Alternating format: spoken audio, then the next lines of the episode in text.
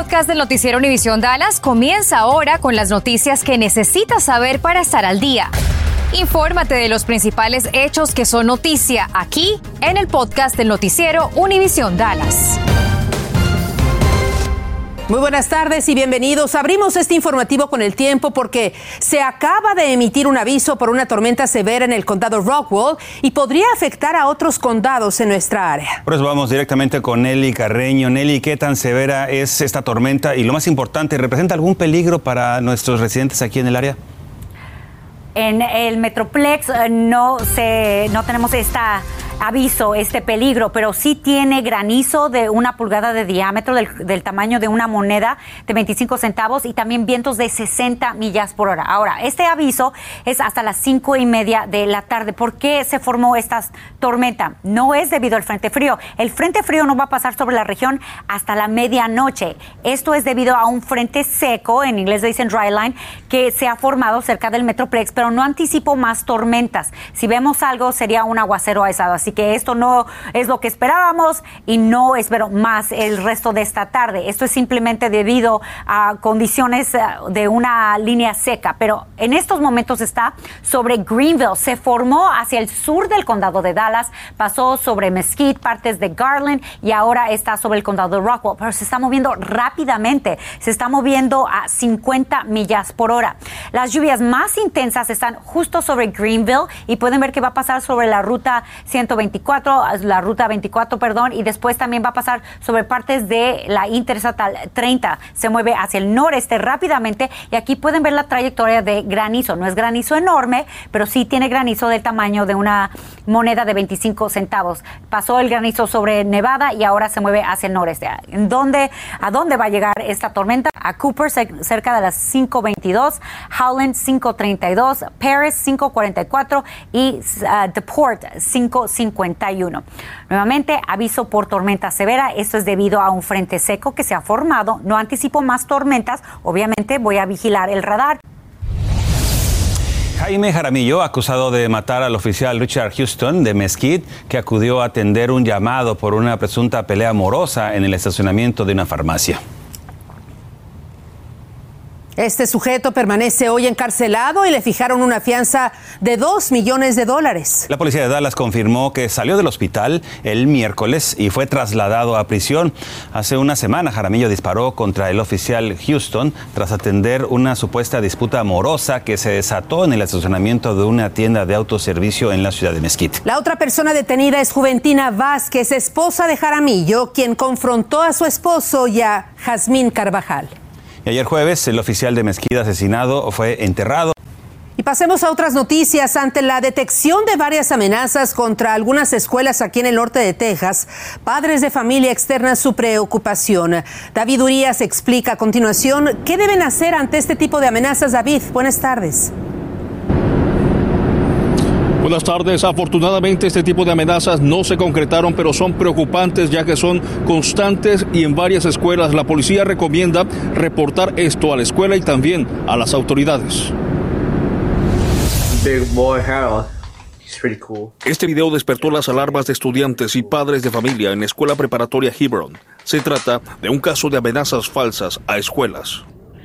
Y solo lo que, lo que queda es encomendándolo a Dios y y, mandarlo que vaya a, estudiar y esperar que todo esto es falso y que, y que se resuelva, que la policía agarre quienes estén mandando falso o verdadero, que lo, que lo atrapen. Al respecto, la policía de Lewisville expresó por sus redes sociales, no tenemos evidencias de amenazas creíbles. La policía de Lewisville tiene una mayor presencia en varias escuelas Amenazas similares no creíbles están ocurriendo en todo el país. Tomando en cuenta que estas amenazas se pueden dar en cualquier momento, la policía recomienda. Cuando se enteran de una amenaza contra, el contra la escuela, que los padres llaman a la policía donde quiera que estén. Sobre este tipo de videos también recomienda discreción. No hay que volverlo a compartir Si uno lo ve por las redes sociales, no hay que volverlo a compartir porque eso solo aumenta lo que es el pánico que, que, le da a la gente. Ahora hablemos de consecuencias, porque si bien este tipo de amenazas no se llevan a cabo, no dejan de ser un delito. ¿Qué podría pasarle a un estudiante si se descubre que está haciendo estas amenazas? Sí, señor, eso es un crimen. Eh, hacer esa clase de amenaza. Poner algo ahí en las redes sociales amenazando la seguridad o la vida de algún estudiante ahí, en, ahí en, la escuela es, un delito. Sobre las amenazas en la escuela Fossil Hill, el distrito escolar Keller expresó.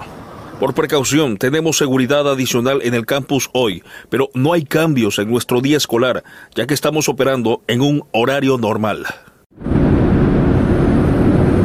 Importante agregar también que sin importar la edad de los estudiantes que hagan este tipo de amenazas, todos podrían enfrentar cargos y esto no importa si son menores de edad. Este es mi informe en vivo desde Dallas, David Urias, Noticias, Univisión 23. En otras cosas, la Agencia de Educación de Texas investiga el distrito escolar de Keller después de una queja acerca de un libro titulado Gender Care con contenido sexualmente explícito disponible en la biblioteca. La investigación de las autoridades educativas se está enfocando en tratar de comprobar que estudiantes habrían tenido acceso a ese libro sin que las autoridades de la biblioteca lo hubieran revisado previamente. En tanto, la policía de Fort Worth busca a un hombre que fue denunciado cuando supuestamente simulaba hacer un acto sexual al estar cerca de un adolescente de 17 años de edad que estaba en su coche. De acuerdo al informe policiaco, esto sucedió el 24 de noviembre en el Marina Park. El hombre fue visto en una camioneta Ford Ranger color blanca del año 2000 que está dañada del lado izquierdo. Si usted vio algo o sabe algo, llame al 817-392-4685. Estás escuchando el podcast del noticiero Univisión Dallas. El alguacil del condado Collin busca a un hombre por el asesinato de un joven hispano ocurrido el pasado 8 de diciembre en McKinney.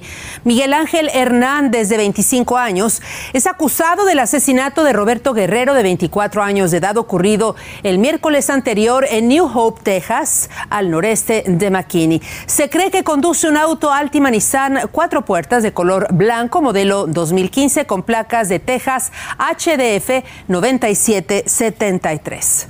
Y seguirá vigente en Texas la llamada ley de los latidos o la SB8 que endurece el control sobre los abortos. Así se estableció en el más reciente dictamen de la Suprema Corte de Justicia que se dio a conocer esta mañana. En ese pronunciamiento, la máxima corte también señala que los centros o defensores de los derechos al aborto podrán presentar demandas contra la ley ante una corte federal. Esta polémica ley prohíbe los abortos después de las seis primeras semanas del embarazo. Sus detractores insisten en que la ley es anti constitucional. Una tienda Apple en South Lake permanecerá cerrada para el resto de esta semana debido a un posible brote de coronavirus entre los empleados. Contactamos a esta sucursal ubicada en el 260 de la avenida Grant para saber cuántos empleados resultaron contagiados, pero hasta el momento no han respondido. Aparentemente reabrirá sus puertas el próximo lunes y examinarán a cada empleado antes de que se reincorpore a sus labores. El Departamento de Salud Pública del Condado Tarrant nos confirmó que está al tanto de la situación, que la está revisando, pero que hasta ahora no ha recibido indicios de algún brote de coronavirus en ese lugar. Y muchas personas que ya fueron vacunadas completamente con dos dosis han bajado la guardia pensando que no se van a contagiar. Sin embargo, autoridades dicen, y autoridades de salud, dicen que nadie está exento de contagiarse, por lo que recomiendan seguir protegiéndose. Vamos con Mili Delgado, nos tiene un reporte. La Plaza México se viste de los colores de la Navidad. El año pasado todos estaban ah, en cuarentena, este año es como, le digo, todos estamos vacunados ya, entonces es como mucho más fácil, nos sentimos más tranquilos de que vamos a estar ya en familia. Pero en medio del entusiasmo también se percibe que aún estamos bajo la sombra del coronavirus y la señora Verónica es consciente de que lidiar con la clientela la puede exponer a un posible contagio. Aquí tengo un letrero donde dice que si no tiene mascarilla no lo puedo atender.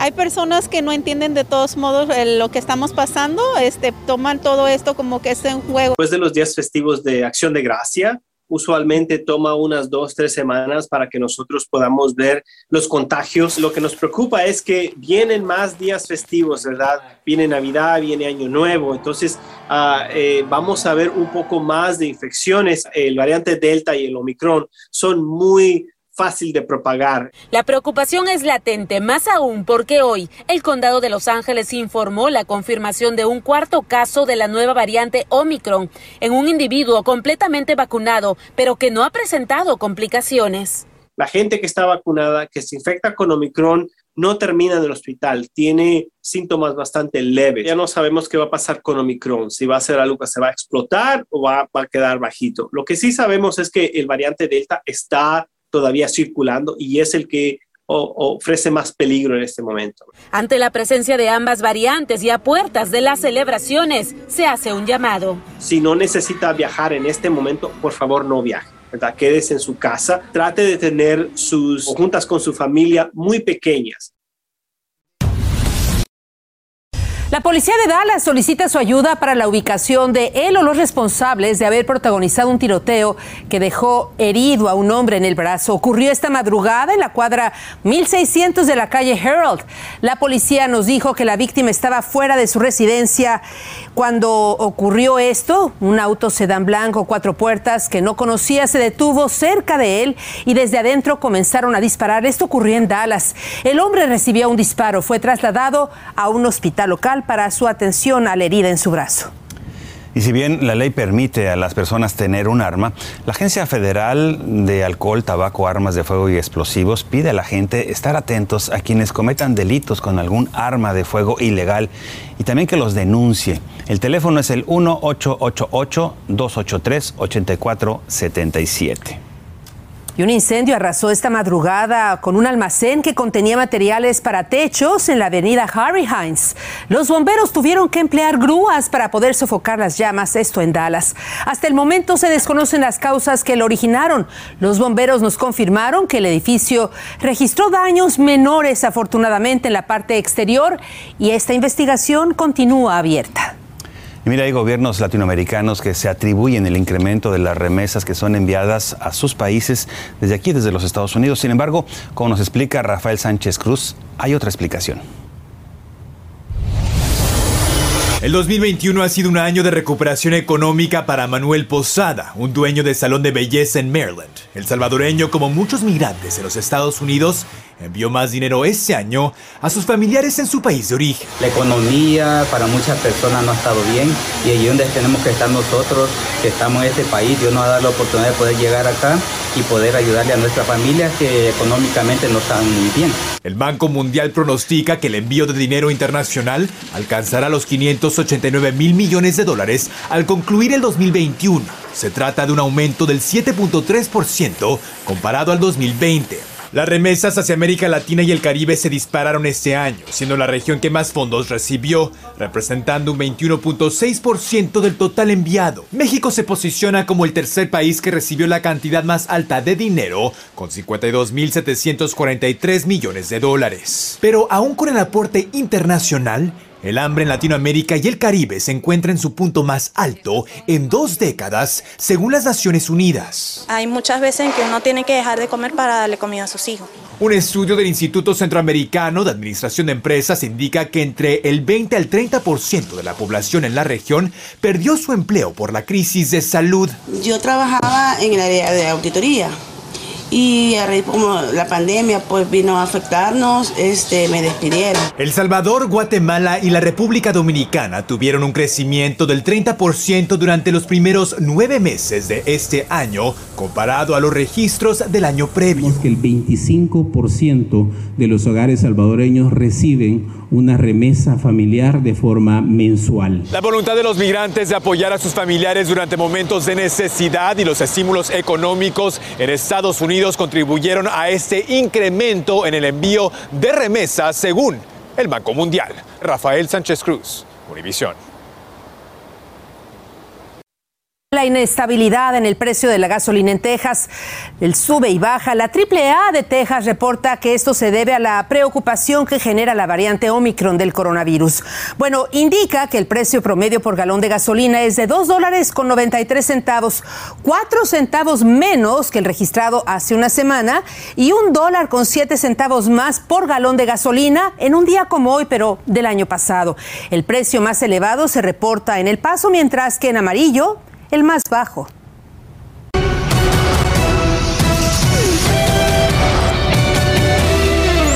¿Qué tal amigos? Qué gusto saludarlos. Muy buenas tardes. Esta es la información deportiva más relevante hasta el momento.